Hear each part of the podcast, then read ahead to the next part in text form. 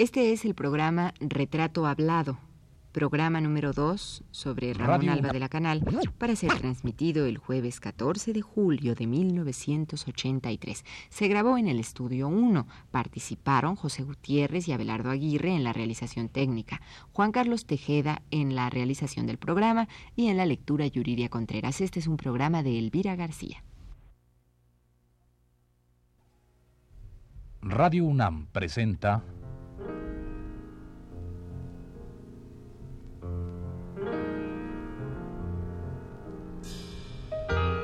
Retrato Hablado. Ramón Alba de la Canal.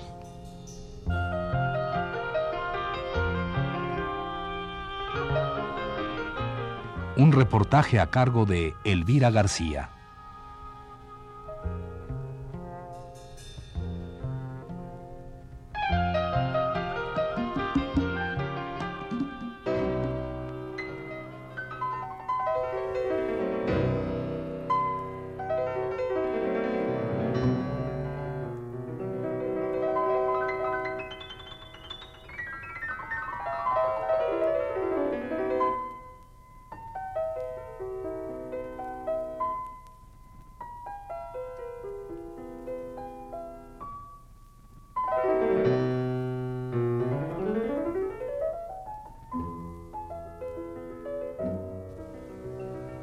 Cuando llega a mí un niño con deseos de pintar, lo llevo al campo. Le ofrezco tela, un pincel y colores. Entonces le digo, trata de pintar lo que encuentres hermoso. Sé honrado, pinta como tú sientas.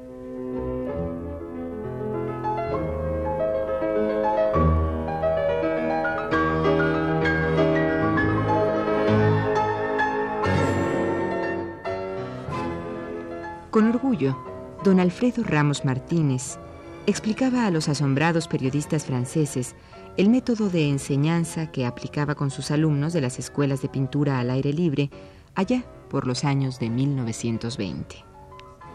Ramos Martínez, influenciado por la escuela impresionista francesa y enemigo de la academia, instaba a sus alumnos a que pintaran con frescura y candor, tal y como los sentidos guiaran la mano y el pincel.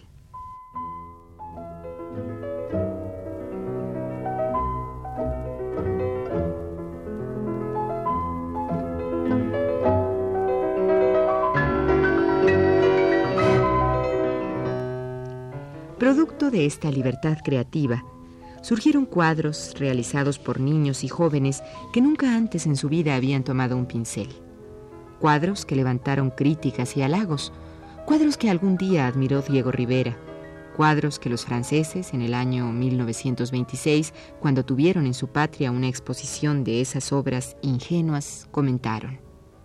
He aquí un Cézanne, un Gauguin, esas flores magníficas no están firmadas por Renoir.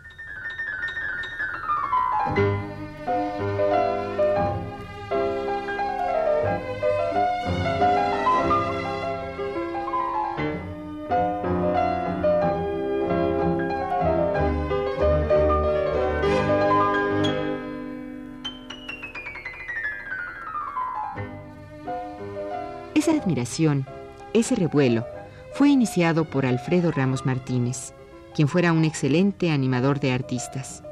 En esta labor se le unieron otros pintores, también muy jóvenes, entre los que se encontraba un jovencito que aún no cumplía los 20 años, un muchacho menudo y muy prendidito que se llamaba Ramón Alba de la Canal, mejor conocido en ese tiempo como El Pollo.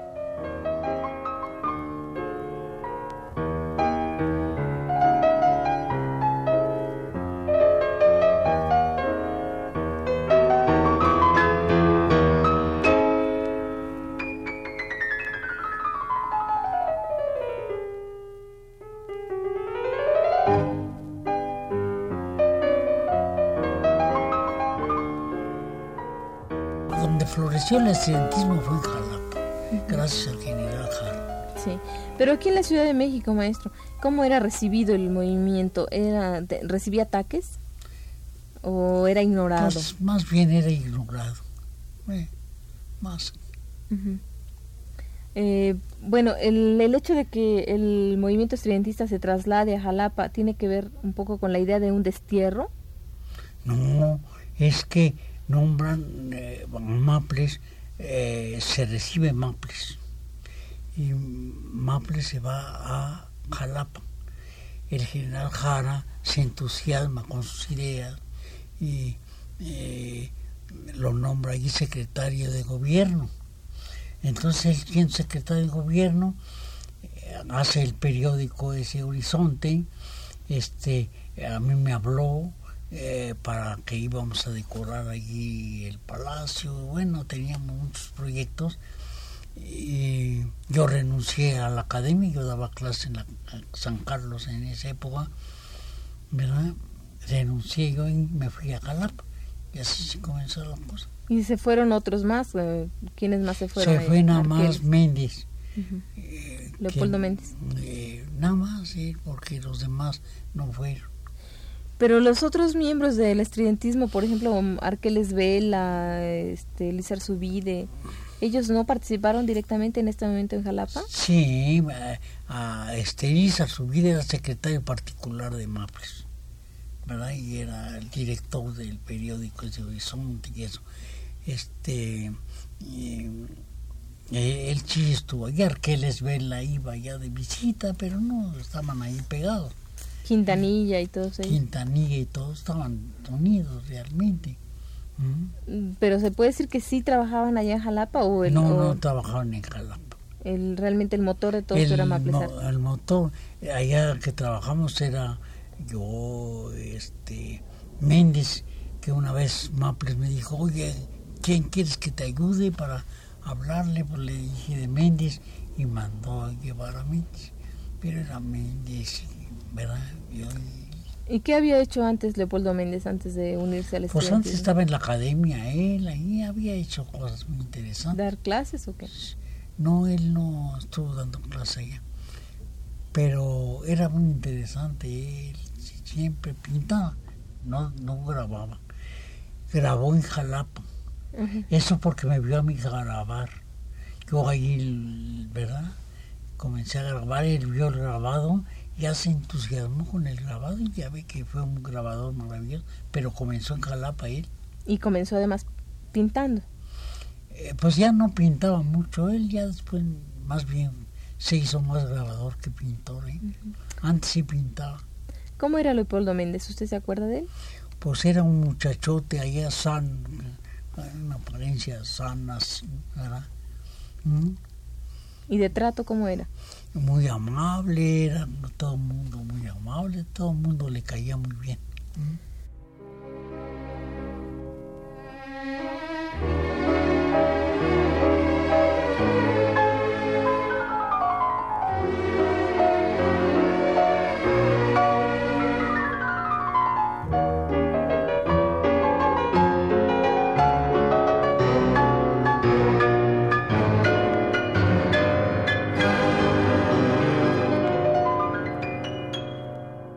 Con Ramón Alba de la Canal, Fernando Leal, Gabriel Fernández Ledesma, Francisco Díaz de León, Emilio García Caero, Fermín Revueltas, Ramón Cano y Leopoldo Méndez, arrancó formalmente la que sería la primera escuela de pintura al aire libre y que estuvo instalada en una primera época en Chimalistac y posteriormente en la ex hacienda de San Pedro, en Coyoacán.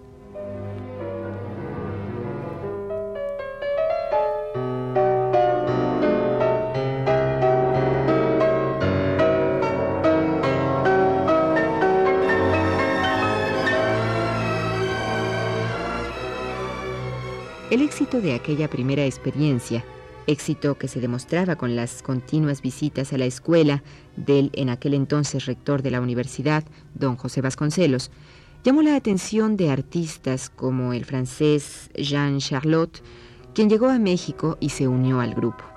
A través de él, los maestros y la escuela revivieron el grabado en madera.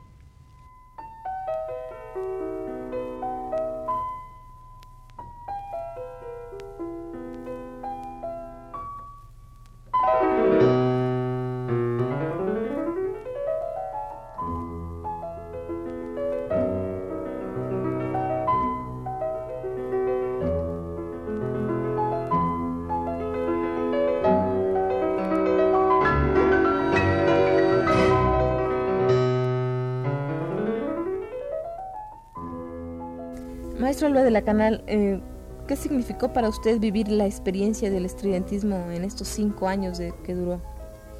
Pues esa inquietud de hacer cosas distintas, ¿verdad? Cosas, ¿verdad?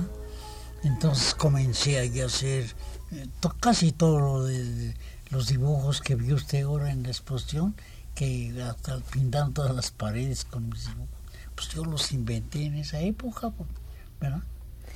Pero ¿cuál era el motivo que, que los, ah, los llevaba a ustedes hacia este, a desarrollar este movimiento? ¿Era un poco una protesta en contra de... Pues, un, romper las reglas o qué? Pues yo me limité a, a ilustrar sus cosas de los estudiantistas realmente, ¿verdad? Y hacer cosas mías ya fuera, ¿verdad? Como retrato de Maples y cosas, y bueno, nada más. Maestro, viendo la exposición del movimiento estudiantista que se acaba de poner en la universidad, eh, me di cuenta de que también el movimiento estudiantista tenía mucho de divertido. O sea, los estudiantistas estaban muchas veces burlando de, de, cosas bien establecidas, ¿no? Sí, realmente era para, para mover, eh, el objeto era mover eh, las cosas para poderse hacer cosas nuevas realmente o que se surgieran y que ya no se fuera copiando lo pasado, ¿verdad? ¿Mm? ¿Qué significó para el arte mexicano el estridentismo? Pues en esa época no sé qué haya, porque no nos hicieron caso. Realmente yo que sepa, no pasó desapercibido. En Jalapa no se hicieron la guerra y toda la como era más corta la sociedad y eso, no podía ver con buenos ojos, ¿verdad? Y se burlaban de las cosas de los poetas. Y hasta ahora comienza a surgir eso por todos lados. Más bien en Europa y en otras partes eh, le tomaron más en serio que en México.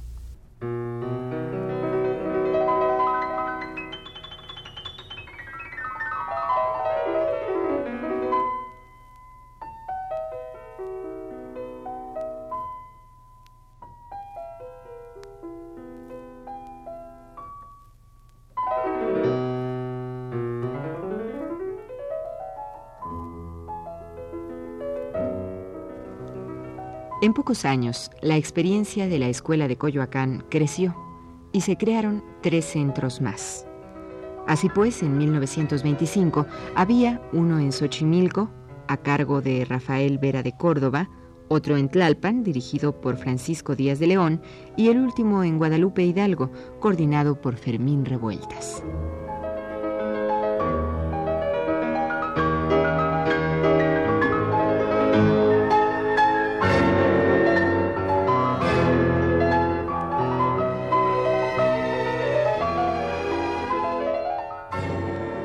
Las obras producidas en estas escuelas pronto se mostraron en una gran exposición montada en el Palacio de Minería. Fue esta misma obra la que luego se llevó a París, Berlín y Madrid con el objeto de que los europeos conociesen el resultado de esta experiencia pedagógica.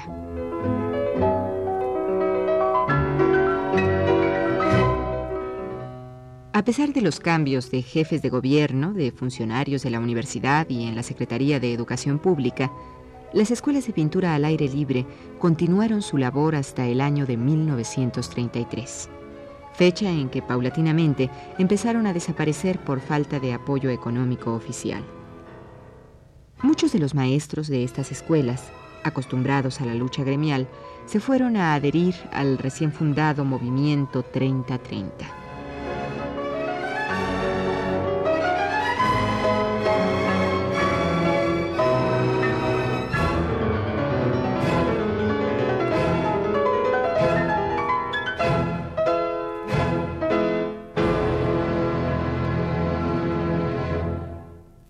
Nuestro personaje, don Ramón Alba de la Canal, participó también en el movimiento 30-30, pero antes de que éste surgiera y paralelamente al desarrollo de las escuelas de pintura al aire libre, Alba de la Canal se unió a Manuel Maples Arce, Arqueles Vela y Germán Liszt Arzubide, y con ellos fundó el estridentismo.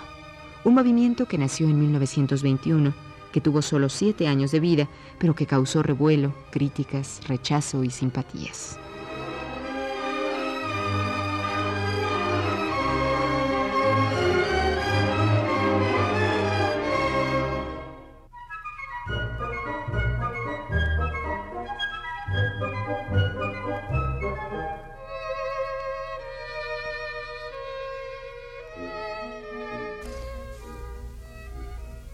Cree usted que desaparece el estudiantismo en México? ¿Por esta ignorancia, que es esta indiferencia de la gente hacia el, hacia el mismo o cómo?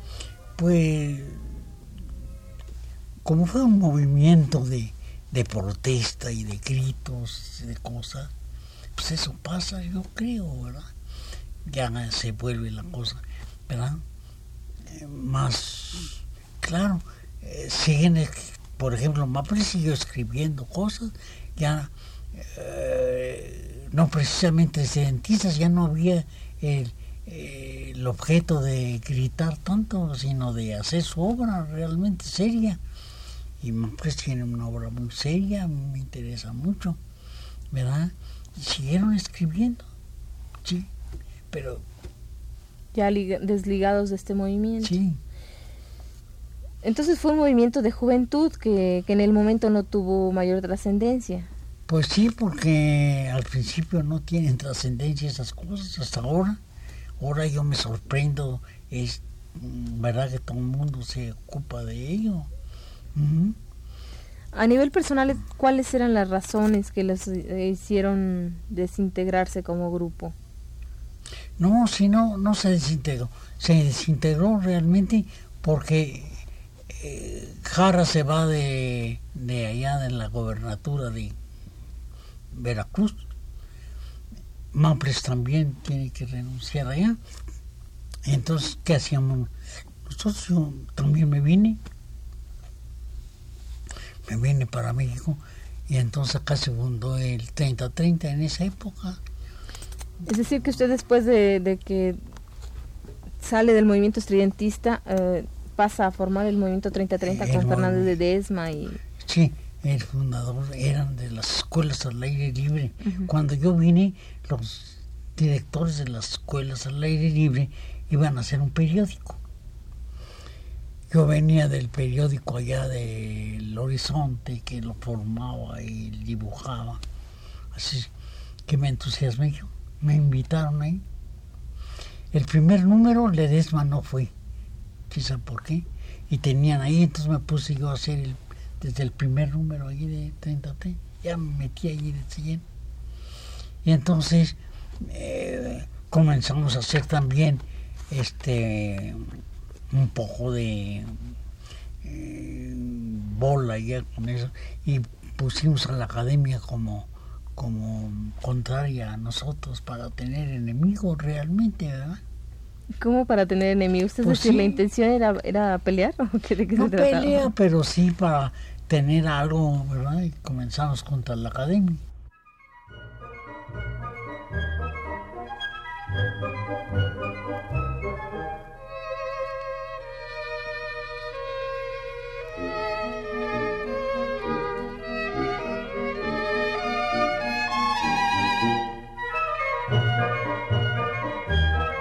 De estas y otras experiencias artísticas de don Ramón Alba de la Canal le hablaremos a usted en el próximo programa.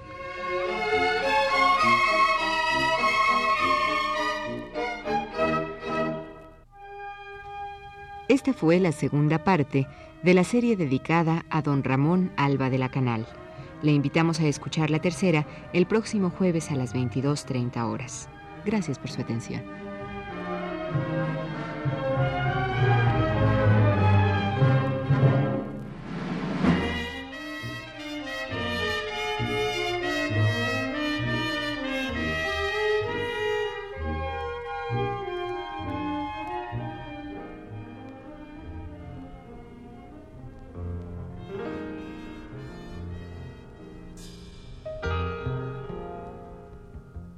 Radio UNAM presentó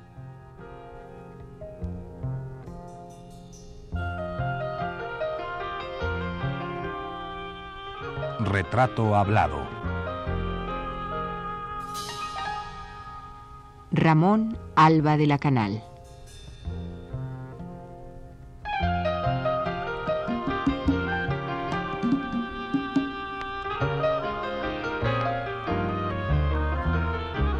Reportaje a cargo de Elvira García.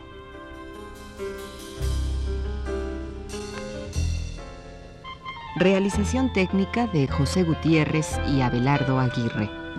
Voz de Yuriria Contreras. Fue una producción de Radio UNAM realizada por Juan Carlos Tejeda.